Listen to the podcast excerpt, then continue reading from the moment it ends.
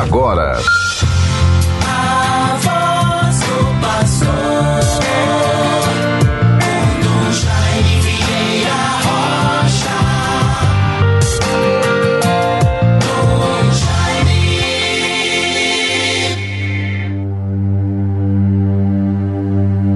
Repousa sobre mim o Espírito do Senhor. Ele me ungiu para levar a boa nova aos pobres e curar os corações contritos, conforme o Evangelho de Lucas, capítulo 4, versículo 18. Bons ouvintes todos, com a graça de Deus, vivamos o dia de hoje, esta quinta-feira, 26 de maio de 2022. Vamos prosseguindo na vivência da nossa fé sempre sob a espiritualidade do mês mariano, nossa devoção à Virgem Santíssima, à Nossa Senhora, as famílias todas normalmente se voltam para a Virgem Maria, Mãe de Deus, Mãe da Igreja e Nossa Mãe. Muito bonito em nossas comunidades paroquiais o zelo, o cuidado, o compromisso, a piedade dos nossos padres e de todo o povo fiel, todo o povo de Deus, celebrando a Virgem Santíssima, celebrando o mês de maio, o mês de Maria. E assim, bons ouvintes, vamos a cada dia vivendo de modo intenso tudo aquilo que vai compondo a nossa existência, responsabilidade da nossa missão, do nosso trabalho.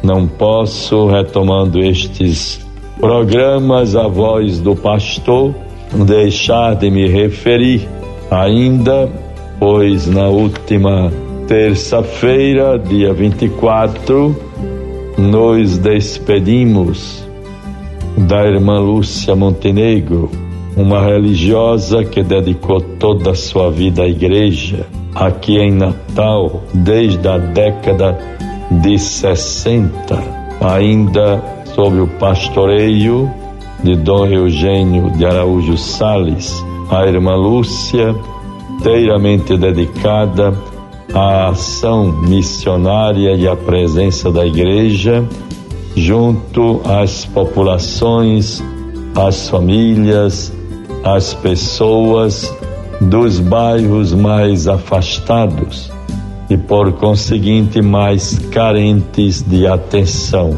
não só para a evangelização, a catequese, mas também para a promoção humana.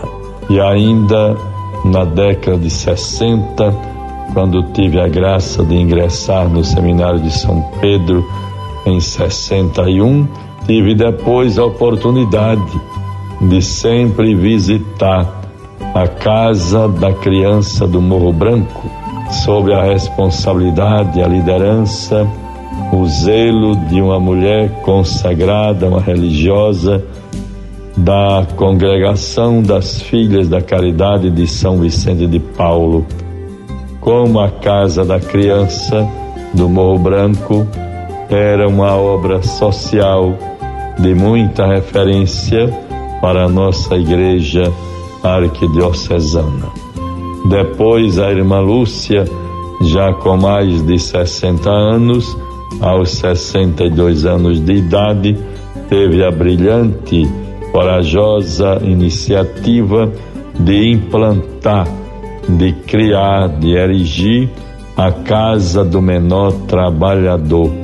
Ali, não só tendo a experiência de cuidar de crianças, mas desta vez voltada para os jovens, proporcionar aos jovens as possibilidades de um futuro melhor com a participação a oportunidade de participar, de ver, viver, de serem matriculados em cursos profissionalizantes cursos técnicos, cursos de formação para o trabalho.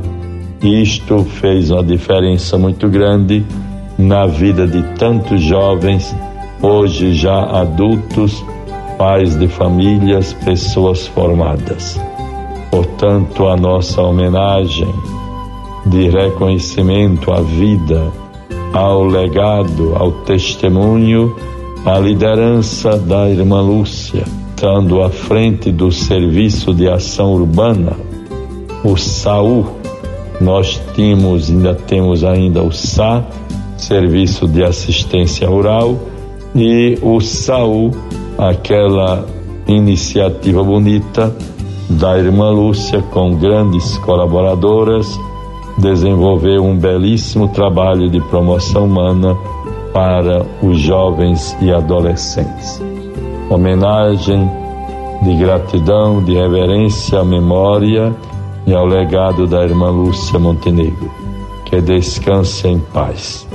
E guardemos a sua memória, zelemos pela obra que ela deixa para a vida da nossa igreja. Bons ouvintes todos, prossigamos com o programa Voz do Pastor. Nesta quinta-feira, vamos também é, lembrando o dia de ontem, bastante rico. Tivemos a, a graça de participar da inauguração do Centro de Referência da Universidade Estadual do Rio Grande do Norte. Muito interessante, muito louvável. A manhã de ontem, bastante rica com esta providência, a inauguração do, do edifício sede da Universidade Estadual do Rio Grande do Norte, a UERN, aqui em Natal, ali na Zona Norte. Um edifício bonito, dois andares, com toda uma estrutura própria, é um passo, uma conquista importantíssima para o nosso Estado. Por que não nos congratularmos com aqueles que fazem o Estado do Rio Grande do Norte, a sua governadora, Fátima Bezerra, colaboradores, professores. Ali foi um momento muito pleno da educação, das universidades, presença de ex-reitores da Universidade Estadual, como presença da ex-reitora da Universidade Federal do Rio Grande do Norte. Enfim, um momento de lideranças né, do povo, autoridades constituídas, governo do Estado e, sobretudo, o momento voltado para a educação. Muito bonito e nos renova as esperanças quando vimos jovens estudantes representando o Grêmio Estudantil, dando a sua palavra, assumindo com veemência a defesa dos estudos superiores, a gratuidade do ensino superior, enfim, tantos valores que a sociedade civil vai se apropriando e promovendo para a vida das pessoas e a esperança de melhores dias sempre para o nosso país, para todos nós. Bons ouvintes, vamos, com a graça de Deus, guardar e ouvir a palavra do Evangelho para nós. É a memória de São Felipe Neri. São Felipe Neri, uma mensagem bonita para a vida da igreja de todos nós católicos. Presbítero, né, grande referência né, de valores humanos, de comunicação, de mística para a vida da igreja e da sociedade. O Evangelho é de João 16, 16 a 20. Ainda um pouco de tempo e já me não vereis E depois mais um pouco de tempo e me tornareis a ver, porque vou para junto do Pai. Aí está, portanto, bons ouvintes, o Evangelho e a liturgia que vai nos preparando para a solenidade da Ascensão do Senhor e em seguida o Pentecostes. Jesus se eleva aos céus, volta para o Pai e promete o Espírito Consolador. Tenhamos sempre esperança, nos renovemos com a graça de Deus, a força de Sua palavra e o entusiasmo pela nossa missão e testemunho do Evangelho que devemos dar para toda a humanidade, para aqueles que conosco caminham ao longo da nossa existência. Em nome do Pai, do Filho e do Espírito Santo. Amém. Você ouviu a voz do pastor com Dom Jaime Vieira Rocha.